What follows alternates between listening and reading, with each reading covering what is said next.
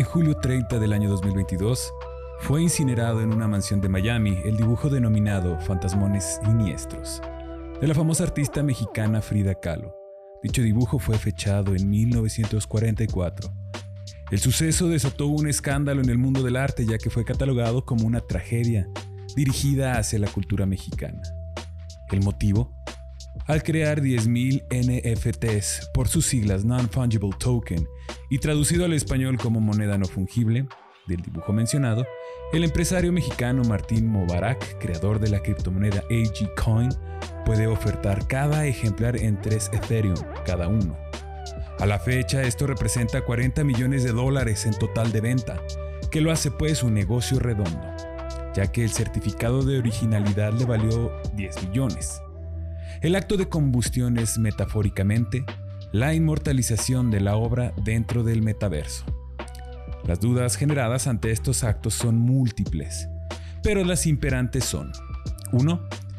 ¿Quién compraría una imagen digital en 4 mil dólares? Si se pueden descargar de internet. 2. ¿Actualmente es más valiosa la obra virtual ante la real? Es complicado entender el dinero en la actualidad presente. Por ello, este capítulo pretende indagar en los paralelismos monetarios del pasado y el presente y qué mejor que hacerlo con nuestra propia historia. Dentro de su significado popular, la moneda es una pieza de oro, plata, cobre u otro metal, regularmente en forma de disco y acuñada con los distintivos elegidos por la autoridad emisora para acreditar su legitimidad y valor.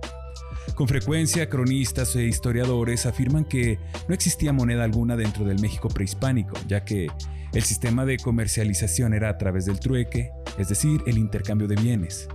Sin embargo, los significados de la palabra moneda son variopintos dentro del estudio completo de la lengua española, y no solo hacen referencia a las propiedades físicas, sino también a las utilitarias. Para que una mercancía funcione como moneda, lo importante es que la población lo piense como tal, acuñada o no acuñada, es decir, grabada o no grabada. Lo imperativamente necesario es que debe funcionar como equivalente general de toda mercancía. Recordemos que el papel moneda se convirtió en medio de pago por aceptación general y se aceptó globalmente debido a que se tiene la seguridad de hacer frente a pagos propios con el mismo. Un ejercicio de remembranza es suficiente para detectar que los medios de pago han evolucionado con el paso del tiempo. Tenemos distintos metales en discos, barras o lingotes. Tales metales como oro, plata, cobre. También aceptamos otros materiales como papel orgánico, papel sintético, que a su vez pueden denominarse como billetes, pagarés, cheques, vales, órdenes de pago, letras de cambio. Los polímeros también se hacen presentes en tarjetas con cintas magnéticas que pueden representar dinero utilizado como propio o prestado. Entendiendo lo anterior expuesto, pues no es de sorprender que la moneda va evolucionando a tal punto de ser solo un registro en un medio digital. El cacao es un árbol que posee múltiples usos y sus condiciones de cultivo son tan especiales que solo podían ser realizadas por trabajadores experimentados que conocían sus signos de maduración, teniendo una vida productiva de casi 20 años. Para quien no conoce dicho árbol prácticamente, este es el árbol que nos ha traído tan deliciosa bebida y, por ende, también la ansiada golosina conocida como chocolate. Su nombre deriva de la palabra náhuatl cacaotl o cacahuatl, que significa jugo amargo y chocolate a su vez. Lo hace de la palabra maya chocol, esto es caliente y agua respectivamente. Los aztecas categorizaban el cacao en cuatro tipos de semillas de cacao y el de mejor calidad era utilizado para hacer la bebida chocolate, a la que accedían solamente las sociedades ubicadas en la cúpula.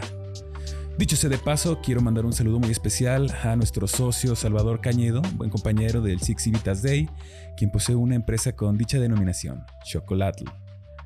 Con respecto a las semillas de menor calidad, es probable que fueran las más apropiadas para el intercambio comercial y su uso se extendió por todo el altiplano central del territorio de México hasta la península de Yucatán.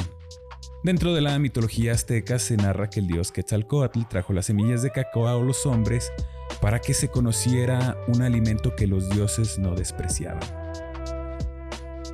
No es de sorprender que las actividades importantes, los fenómenos naturales relevantes o alimentos sagrados hayan sido representados con deidades tal y como sucedió y seguirá sucediendo en otras culturas. El comercio es una rama importante de la economía y en la época de los mexicas se representaba con el dios Yacatecutli. Por cierto, un saludo a todos los egresados de la Facultad de Economía, Contaduría y Administración de la Universidad Juárez del Estado de Durango, que, podríamos decirlo, su mascota es el dios Yacatecutli, patrón de los mercaderes y del intercambio. Fue el mercado de Tlatelolco el lugar de comercio donde se efectuaba un fuerte intercambio de productos. Dicho espacio estaba organizado a través de un sistema de rutas de intercambio, asociaciones y principios jurídicos.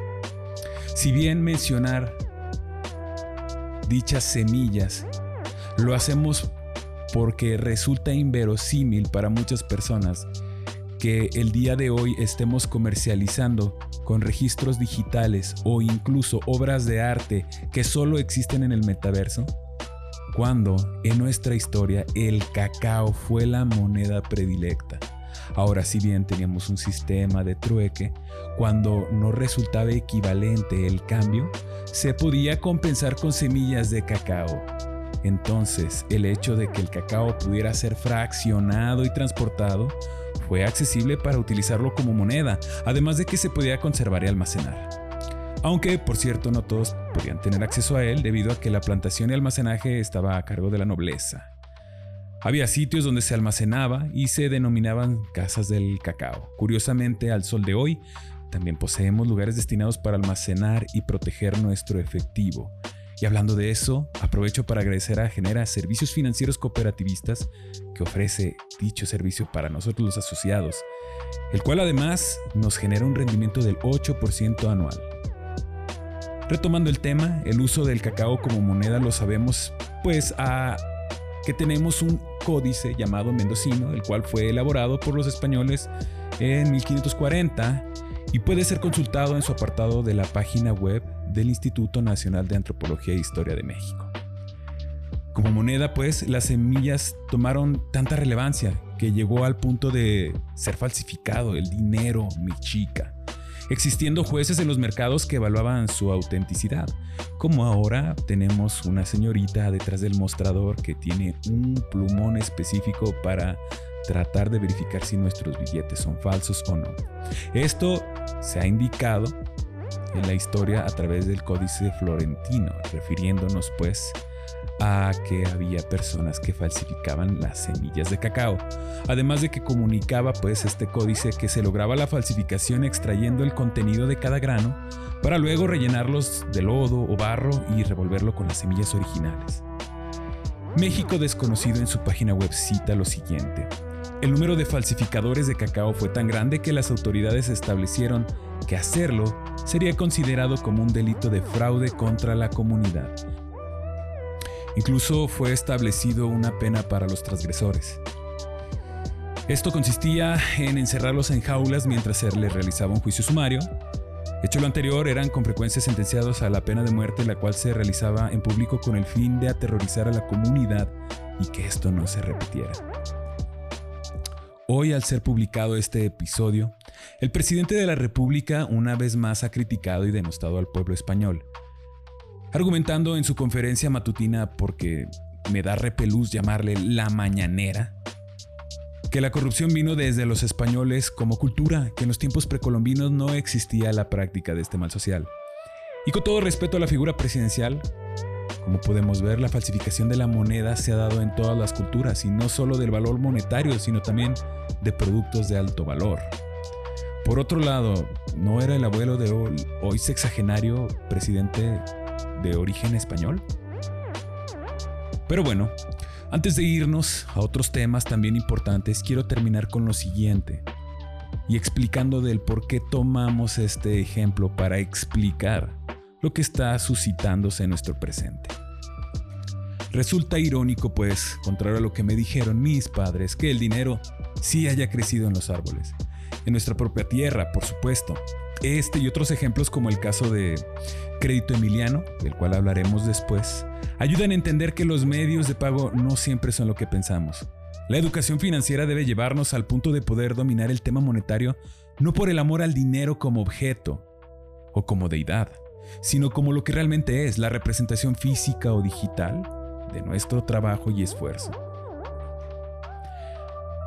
Es importante para nosotros en Tres Pilares sugerirte que mantengas una mente abierta ante posibles inversiones por muy descabelladas que puedan sonar, ya que la historia nos dice que no será la primera ni la última vez.